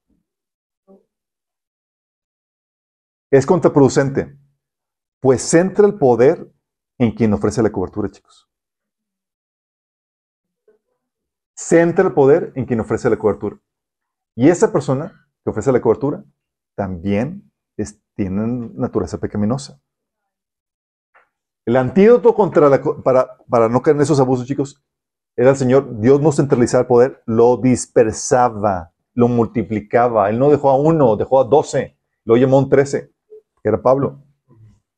Sí, no dejó centralizado el poder, chicos. ¿Por qué? Porque el, el poder centralizado en personas que entienden naturaleza pecaminosa es sumamente delicado, chicos. Gracias a Dios que no somos la única iglesia, chicos. Gracias que no hay, que hay muchas iglesias, porque si una iglesia tiende a abusar, se les van las ovejas, chicos, a los pastores. Al menos que enseñen a seguir líder, el liderazgo ciegamente, a no cuestionarlo. Al menos que enseñen, que pongan a líderes no calificados y te enseñen que esos pasajes donde la Biblia te, dice los, los el, el, estándar que debe tener el líder de la iglesia no es correcto o que no se debe tomar en cuenta. Hoy en día, chicos, la mayoría de las iglesias no enseñan esto como medida para proteger a la congregación del abuso en que un líder podría incurrir eh, contra sus miembros, chicos. Sí. Los líderes de la iglesia no enseñan cuáles son los límites, cuáles son sus libertades. Se dicen, se dicen que no puedes exhortarlos ni meterlos en un juicio eh, porque son otro nivel y te enseñan a seguirlos ciegamente. Y luego te enseñan que requieres cobertura, centralizando el poder más. ¿Qué sucede con eso, chicos? Los abusos que ya conocemos. Como les comento, chicos, una persona que no esté consciente de su propia corrupción no está lista para gobernar. Sí. La objeción, chicos, por último. Yo conozco gente muy buena. No es cierto eso de, de la naturaleza pecaminosa. Ja, ja, ja. La Biblia dice que, primero, que nuestras buenas obras son como trapos de inmundicia. Isaías 64, 6. Ya de cajón ahí. Y si somos buenos, chicos, fíjate, y si somos buenos, es primera, porque nos medimos con estándares humanos y no divinos, y no, y no somos conscientes de lo que realmente somos realmente. Una de las primeras razones por las que creemos que somos buenos es porque nos comparamos con otras personas peores que nosotros, chicos. Y siempre va a haber alguien. Nos comparamos con otros y no con el estándar de Dios. De esta forma nuestro corazón nos engaña en darnos una concepción de nosotros más alta que de lo que realmente es. Fíjate la expresión de Dios. El corazón humano es lo más engañoso que hay y extremadamente perverso. ¿Quién realmente sabe qué tan malo es? Jeremías 17:9. A veces somos tan inocentes como Pedro, que aseguraba que no negaría a Jesús y quería hasta la muerte por él, chicos. ¿Se acuerdan? Mateo 16 del 33 al 35. ¿Y a las cuántas horas? Lo negó tres veces. Mateo 26, 75. Porque, chicos, acuérdate esto. La naturaleza pecaminosa no quita tu buena intención. Tú quieres, pero hace lo malo. La carne es débil. Porque al igual que Pedro, él sabe, él sabe en su corazón. Por eso el Señor nos advierte de nosotros mismos, chicos. Entonces somos buenos porque nos medimos con estándares humanos y no estamos conscientes de lo que realmente somos. Lo otro, somos buenos no por convicción, sino por temor al castigo o a la vergüenza, chicos. Y eso no es no ser bueno genuinamente. Sí. Si no hubiera restricciones, ¿qué no serías capaz de hacer? ¿Mm? Mm, mm. ¿Cuántas cosas pecaminosas o perversas se te han venido a la mente y no, no te has animado, animado a hacerlas por temor a que te pesquen o a que se enteren, chicos? Para Dios es como si lo hicieras, como dice 1 Juan 3, 18. Oye, 15. Oye, el que odia es ya asesino, chicos. O Mateo 5, 27, que si tú dices a otro, eh, ya eres un adulto. ¿Sí? O cuántas cosas malas no hace la gente, pero las mantiene en secreto o en lo oculto sin que nadie se dé cuenta.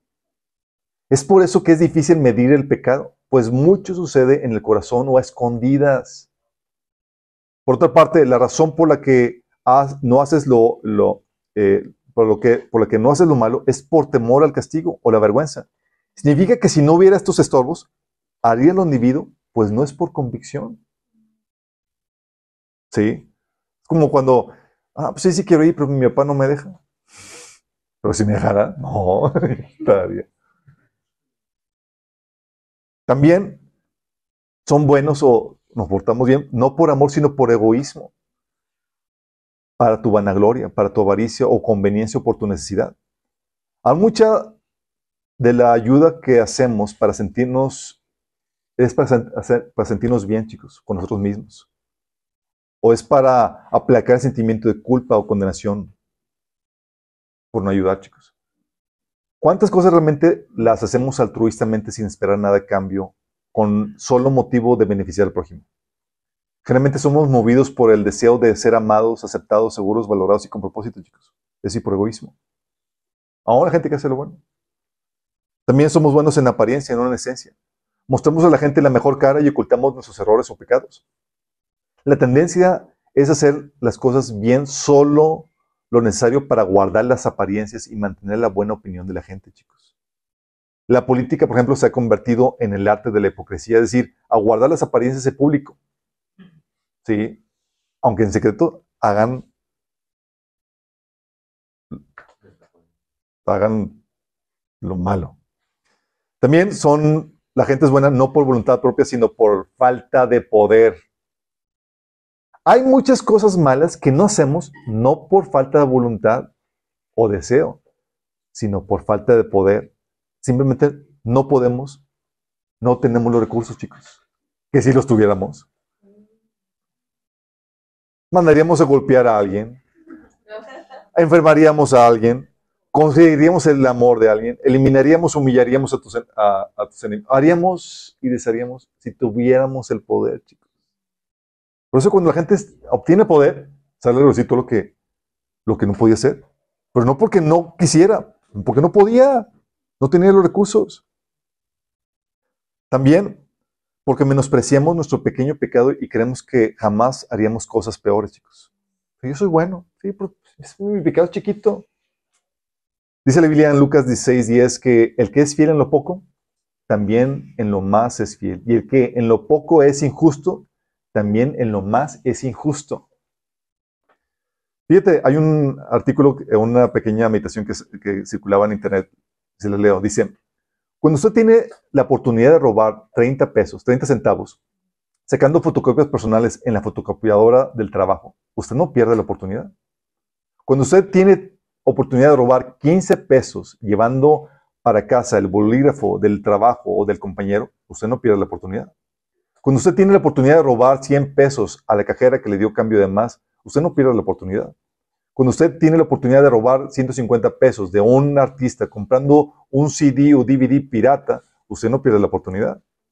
Cuando usted tiene la oportunidad de robar 3 mil pesos comprando una antena desbloqueada para tomar la señal de todos los canales de pago, usted no pierde la oportunidad.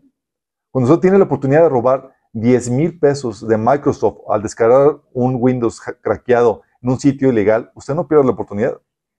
Cuando usted tiene la oportunidad de robar 20 mil pesos escondiendo un defecto, un defecto de su auto al venderlo, engañando al comprador, usted no pierde la oportunidad.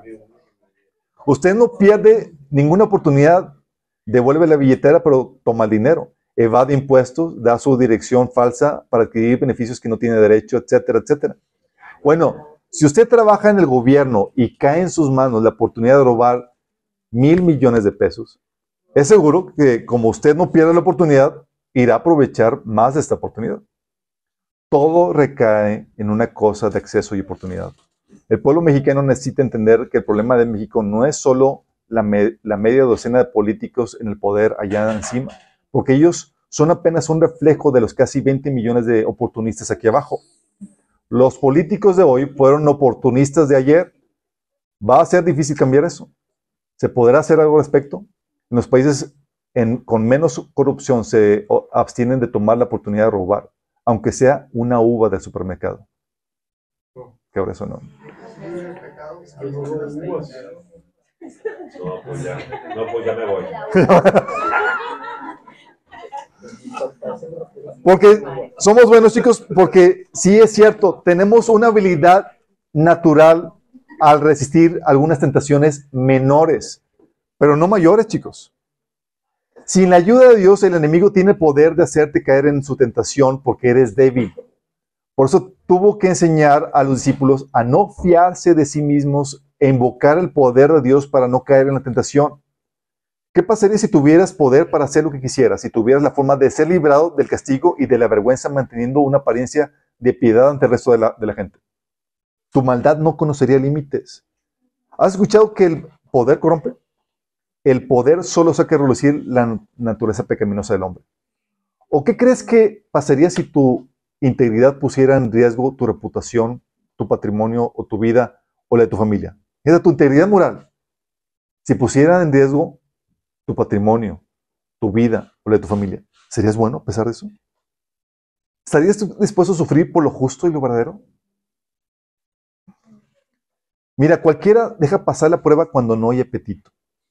Pero cuando la oportunidad se conjuga con la necesidad, ¿regresarías los 500 pesos que se, le cayó al peatón cuando a ti te urge el dinero? ¿Resistirías la tentación sexual en una situación comprometedora cuando tú te estás quemando de ganas? Por eso Señor decía, velen y oren para que no cedan ante la tentación, porque el espíritu está dispuesto, pero el cuerpo, la carne es débil. Mateo 6:13 dice, el Señor nos enseñó no nos dejes caer en tentación, sino líbranos del maligno. Miren chicos, si con todos los recursos que Dios nos ofrece, a duras penas podemos librarnos de la lucha contra el pecado, ¿qué será del inconverso?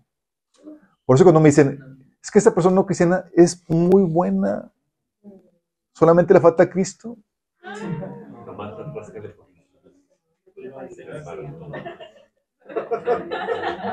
Ya sabes por qué es buena, chicos. Tú no sabes el corazón perverso.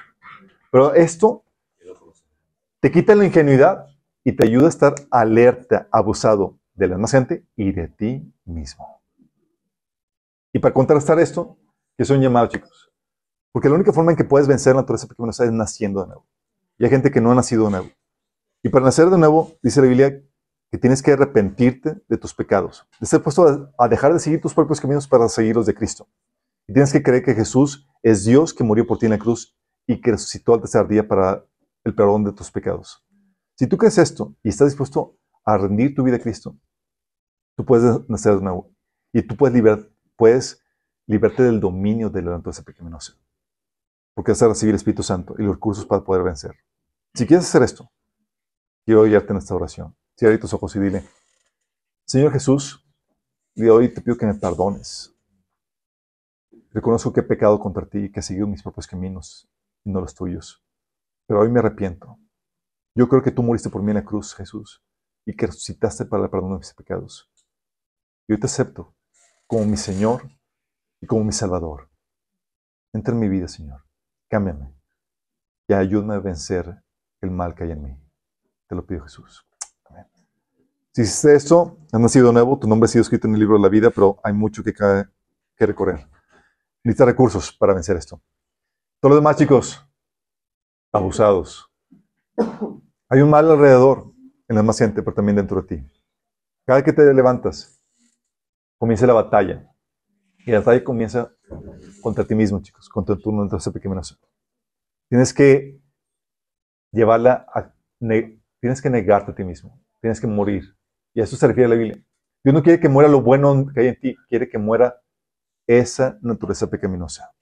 A veces cuesta.